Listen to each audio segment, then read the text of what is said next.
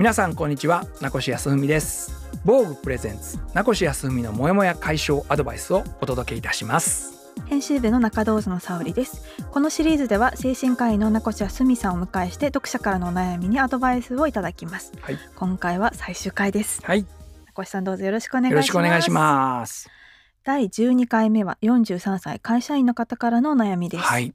私は比較的大手の外資系企業に勤めています、うん。会社はダイバーシティを掲げており様々な取り組みやセミナーなどが活発に行われています、うん。男性の育休取得も珍しくなく私は居心地よく感じますが一方でダイバーシティの流れや活動を同調圧力と感じている人もいるようです、うんうんうん。会社が掲げているものに賛同できなければやめていくのが常ではあります。しかし優秀な人材の流出は避けたい圧力と感じさせずにしかしある程度はドライブをかけて変化を促進したい場合のコツなどありますでしょうか？もうちょっと具体的に聞かないとわからない正直。じゃあそのダイバーシティの何をどう言ってるのか。その中で共生というものを感じさせるフレーズはどこにあるのかとかうんあのそこがすごい大事ですよね。でどっちにせよコミュニケーション不足だとこの人は感じておられるんですよね。多分いやいやと僕は感じるんですよ。そう思いません？はい。いやうん思わなかったら言ってよ。い。やいやはい、うん。あのうん。コミュニケーション不足、でつまりね、えー人は自由意志があるから、あこの人はやっぱりやめていくしかないなって感じるんだったら、うん。こういうご質問って多分この方は非常に有能な方やし、うん。しかも40代ですから仕事についてのプロフェッショナルだから、はもう仕方ないことは仕方ないって見切りをつけてる、その上で、うん。本当は頑張れたり本当は実行実現この会社でできるのに辞めていく人がいるのは、はい。会社にとっても個人にその人にとっても損失だというふうに感じておられるから、うん。こういうご質問を、ね。おされてきたのかなと思うんですよ。うん。ということはいや本当はもうちょっと具体的にはい。言ってもらう方が10倍、あの助言はしやすいんですけどうん。だからもやっとした助言にななるのでそれはごめんね。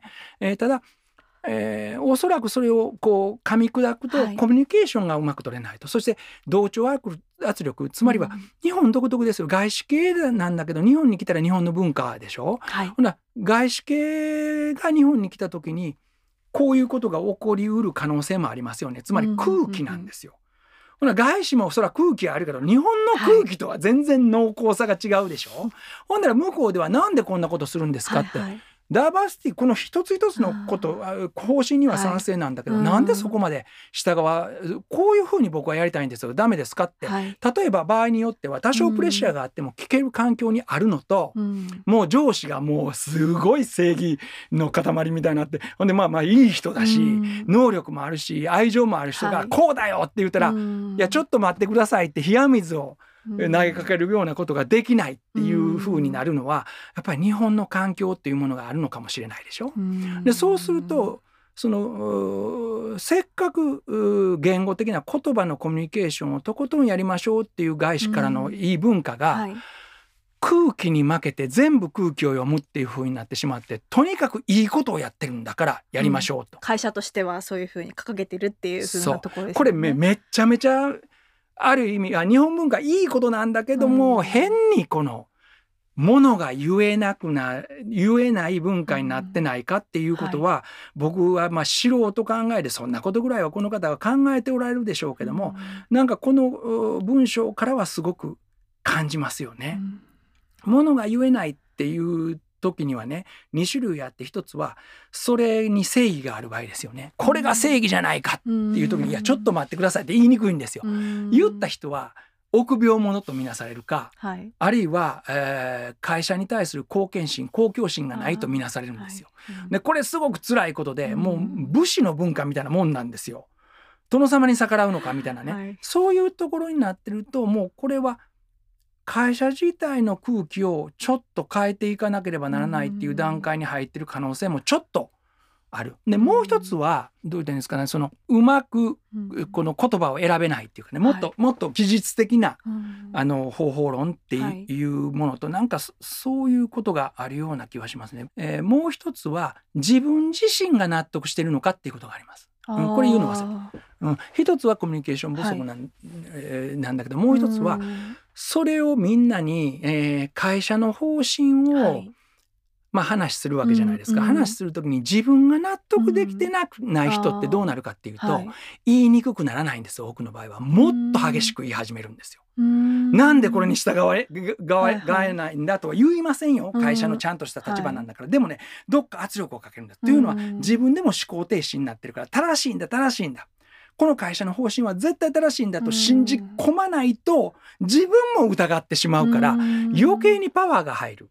そしたらその圧力が部下に対してはパワハラに見えるんですよ、あうっすら。はいはいはいはい。ところが本当に会社の方針に対して深く納得して、ああ素晴らしいと、うん。あこれで絶対ビジョンが開ける、はい。未来の展望が開けてるっていう上司って、うん。そんなね力ずくで解説なんかしません。うん。だからまずは上司つまり中間管理職も上司かもしれませんが、そういう人たちがビジョンを共有して自分が心から納得できるのか、うんできてるのかっていうところだったら部下を巻き込まないで済むでしょ。うん確かにそうまずお俺たち、えー部下を使う人間が、うん。本当にビジョンを共有できる共有できるっていうのは強制じゃないですよ、うん本当にそれが素敵なことだ。自分も自己実現できて、あるいは苦しいけどこれを今はしんどいけどこれを抜けるとハッピーになれるっていうことを本当に、将来的にって描けるかってところう。納得できてるか、ほんだら納得できたない人の方がかえって発言力を持つっていう変な状況にうん。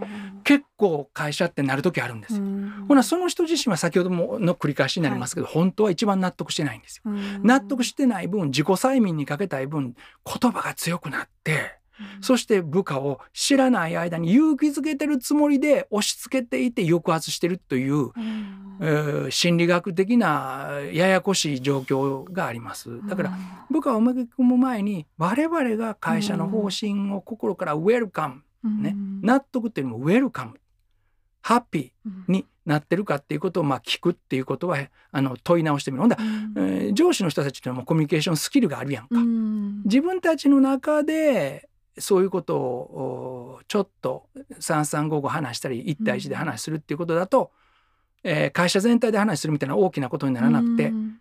いいんじゃないかなっていう感じがします。うん。これはアドラー心理学僕やってるでしょ。アドラー心理学は、えークライエントと自分との間で目的が一致するっていうことがもうほとんどなんですよ。。実はこうしましょうああしましょうっていっぱい技術があるんですよ。うんでもこれこの段階が問題なのではなくて本当に2人ともが同じゴールに目指してるを目指してるかどうか、んこのゴールがおおお互い納得して同じゴールを目指してるかの確認にはいカウンセリングは80%使うんですよ。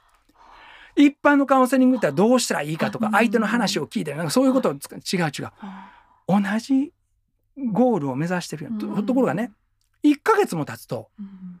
自分はもちろんカウンセラーですから同じゴールを目指してると思っててもクライアントはその現場に行って苦しんでる人でしょ、はい。いつの間にか自分自身の人生観をちゃんと確かめるっていうよりも子供に言うことを聞かせたいって例えばねに変わっちゃってるんですよ。いやお母さんそれは次の目的だよね。まず自分のやっぱり自分自身を理解するっていうことをちょっとやるって決めて、ああそうでした。何度も目的は繰り返しちゃんと話し合うんですよ。でしかも標語のように話し合うのではなくて、納得できてますか、はい。からうん掘り起こして、いや実は納得できてなかったんや、そこもう一遍話しようってほんの15分で済むじゃないですか、うんお互いにプロなんだから中華管理職は、はい。そういうことのこの目的の一致を、十分に耕すっていうことが結構必要かもしれません、うんもうこれはもうあの釈迦に説法かもしれませんけど、ええ。僕がこの文章から言えることはそういうことです、ありがとうございます。ありがとうございました。はい。名越さん、えー、計12回にわたりありがとうございました。ありがとうございました。では皆さん次のシーズンもお楽しみにください。ありがとうございます。はい。ありがとうございます。失礼します